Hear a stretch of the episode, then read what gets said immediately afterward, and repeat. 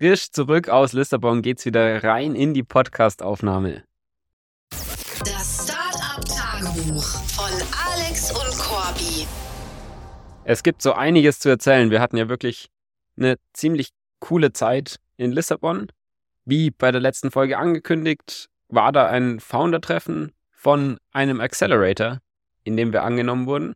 Auch wenn wir es noch nicht öffentlich announcen dürfen, dass wir Teil des Accelerators sind, können wir hier unter uns ja schon mal so ein bisschen davon erzählen, was in dem Treffen in Lissabon passiert ist. Ja, sehr krass, dass wir dort auch eingeladen wurden, weil das wirklich sehr coole Leute dort waren, also wirklich sehr, sehr gut, auch fürs Netzwerk. Viele Leute auch aus Amerika da waren, wo wir bisher natürlich noch nicht ganz so viel Netzwerk dazu haben. Das heißt, dafür war es super hilfreich. Man hatte wirklich auch genügend Zeit, mit jedem mal zu sprechen und auch ein bisschen deren Background kennenzulernen und woran sie eben gerade arbeiten. Ja, und da muss man schon sagen, waren einige Leute dabei, die wirklich sehr beeindruckend waren und einen extrem krassen Background haben. Also wirklich viele Leute, die an Stanford oder MIT waren, einige, die davor schon gegründet haben, auch einige davon hatten davor schon erfolgreiche Exits und wenn man so mit ihnen redet, hat man wirklich sehr schnell gemerkt, dass die in ihrem Gebiet absolute Experten sind teilweise. Also ob es jetzt in Finance ist oder Security, wissen die wirklich sehr genau Bescheid, sind auch teilweise sogar im Kryptobereich bekannt für ihren Content. Und da fragt man sich schon immer wieder, wie wir es da überhaupt geschafft haben, da auch angenommen zu werden. Insgesamt war ja tatsächlich die Anzahl an Bewerbungen über 1700 und davon wurden nur 20 Startups am Ende angenommen und wir waren eins davon. Das heißt, es ist eine Rate von 1,2 Prozent und ich glaube, da können wir schon ziemlich stolz sein, dass wir damit dabei sind. Ja, genau, auf alle Fälle. Als Teil dieses Accelerators hat man einerseits wöchentliche Check-ins mit den anderen Gründern, die im Batch mit dabei sind. Und andererseits kann man jederzeit One-on-Ones mit den sogenannten Mentoren schedulen. Das heißt, das sind nochmal erfahrenere Leute, die schon länger im Space sind. Und auch viele davon haben schon große Startups gegründet davor.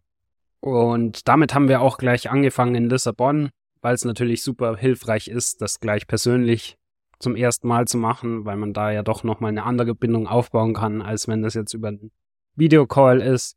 Und was da wirklich sehr interessant war bei unseren ersten zwei One-on-Ones, die wir gemacht haben, dass der zweite eigentlich immer genau das Gegenteil auf unsere Fragen gesagt hat, wie der erste, mit dem wir gesprochen haben. Also das heißt zum Beispiel Thema Rebranding haben wir angesprochen dass wir natürlich den Namen von AwesomeQA irgendwann ändern möchten, weil der uns natürlich sehr einschränkt und das eigentlich nur so ein Projektname erstmal war.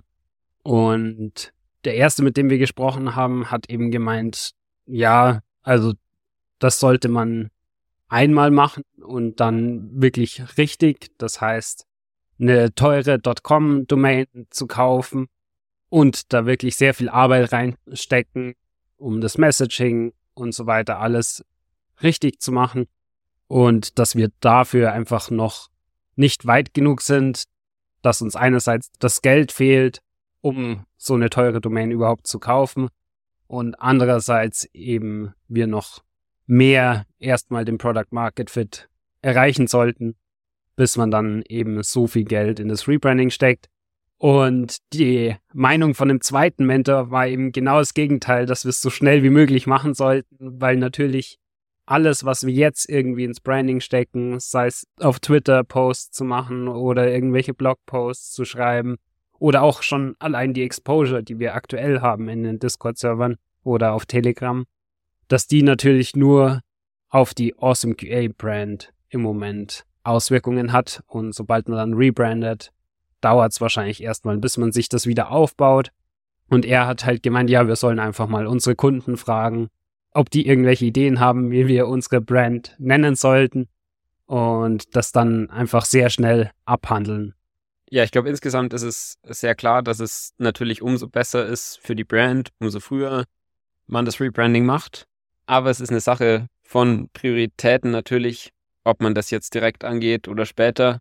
Aber auch bei anderen Themen gab es ja noch unterschiedliche Meinungen und Perspektiven.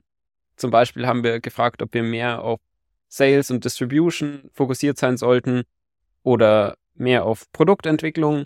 Und auch da waren eben beide Seiten jeweils vertreten, was natürlich dann irgendwie zeigt, dass es keine so klaren Wege gibt, wie man ein erfolgreiches Startup aufbaut, sondern wahrscheinlich beides funktioniert, aber viel auch einfach intuitiv entschieden werden muss. Ja, genau. Es tut trotzdem gut, einfach mal mit einem Experten in dem Gebiet zu sprechen, die Meinung zu hören, auch ein bisschen einfach Input zu bekommen von außen. Am Ende muss man dann natürlich selbst entscheiden, wo man wie weitermacht. Ein weiteres Thema, das wir auch mit den Mentoren angesprochen haben, ist die Market Size, weil die natürlich aktuell noch nicht extrem riesig ist. Und vor allem, wenn man sich erstmal nur auf den Kryptobereich beschränkt, noch relativ klein ist. Natürlich wächst der Markt sehr stark.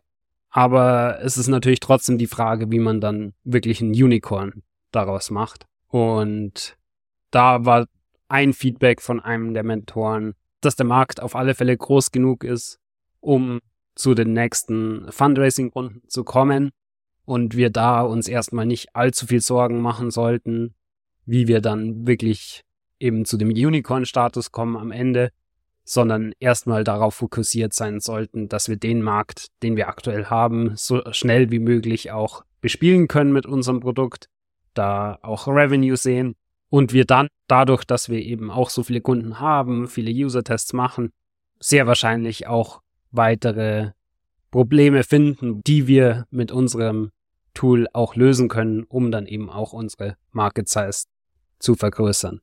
Ja, ist natürlich ziemlich cool, wenn man so die Möglichkeit hat, den Input zu bekommen von Experten in dem Bereich, aber auch ziemlich cool mitzubekommen, was die anderen Startup-Gründer so vorhaben. Zum Beispiel verfolgt ein Startup den Ansatz, dass sie nur Leute einstellen wollen, die sechs Tage die Woche zehn Stunden arbeiten und mit denen auch gemeinsam leben wollen. Und das ist natürlich schon auch ein ganz anderer Ansatz als wie wir jetzt verfolgt hatten. Wir haben ja sehr stark auch gepusht auf Experience Level von den ersten Hires, dass die gute Guidance bieten können. Und dafür würden wir zum Beispiel ja auch eine Viertageswoche konsidern, damit wir entsprechend weniger zahlen müssen und trotzdem eben ein gewisses Level an Seniority bekommen. Ja, ich glaube, das ist dann auch lokal ein bisschen ein Unterschied natürlich, was man da auch erwarten kann äh, bezüglich der Work Ethic, weil dieses Startup zum Beispiel ist im Silicon Valley und da ist es natürlich schon ein bisschen was anderes, als wenn man jetzt nach München schaut. Da sind, glaube ich, sehr wenige Leute wirklich bereit, da sechs Tageswochen zu machen, ah, zehn Stunden. Das heißt, ich glaube, wir hätten da so gut wie gar keine Chance, irgendjemanden überhaupt zu finden, der wirklich bereit wäre, so viel zu arbeiten hier lokal.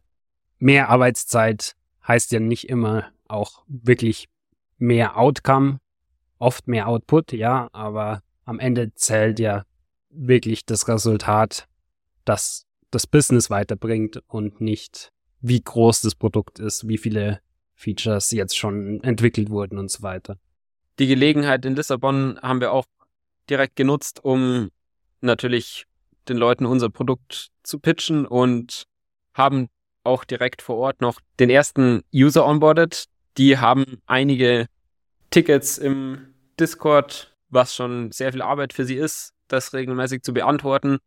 Und die fanden das Produkt auch mega cool, haben direkt gemeint, ja, das brauchen sie, um ihnen ein bisschen Arbeit abzunehmen.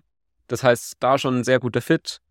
Und generell ist es ja ganz witzig, dass wir quasi an alle Leute, die im Crypto-Space ein Startup machen, dann verkaufen können ab einer gewissen Größe.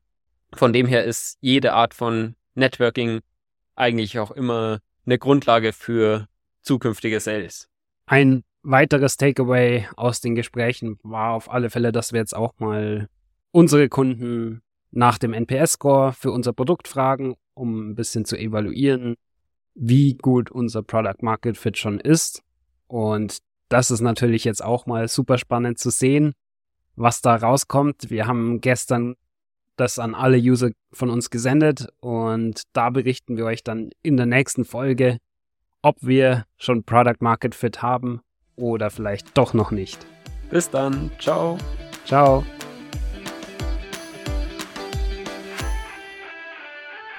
Boom! Das war's mit dieser Woche vom Startup Tagebuch von Alex und Corby. Wenn ihr uns unterstützen wollt, überlegt doch mal, wer von euren Freunden am meisten Startup interessiert ist und schickt ihm diesen Podcast. Außerdem freuen wir uns natürlich über jede Bewertung oder persönliches Feedback. Macht's gut und bis zur nächsten Woche vom Startup Tagebuch.